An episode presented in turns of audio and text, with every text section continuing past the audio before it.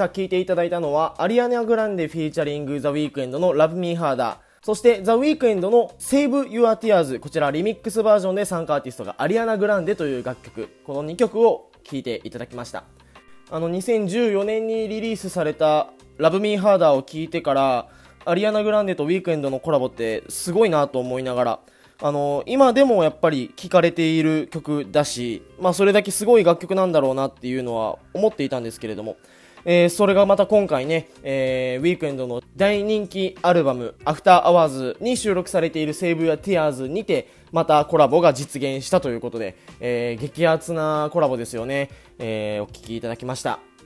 さあ、今回はちょっと新しい試みで、えー、プレイリストの中に僕のトークと楽曲を織り交ぜてお届けするという形になったので、今回はちょっとね、短めの尺で、まあテスト配信みたいなところはあるので、えー、今回は最後に1曲聴いていただいてお別れしようかなと思うんですけれども、まああの、ウィークエンドとアリアナ・グランデの新しいコラボを聴いていただいたので、そのつながりで新しいリリースを聴いていただこうかなと思います。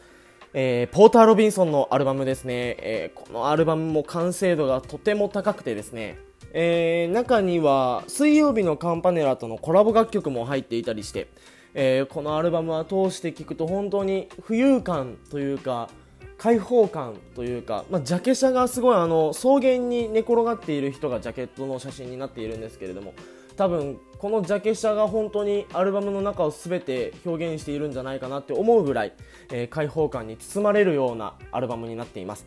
さあ最後に聴いていただくのはこのポーター・ロビンソンの最新アルバム「ナーチャー」から。ポーター・ロビンソン「Look at the Sky」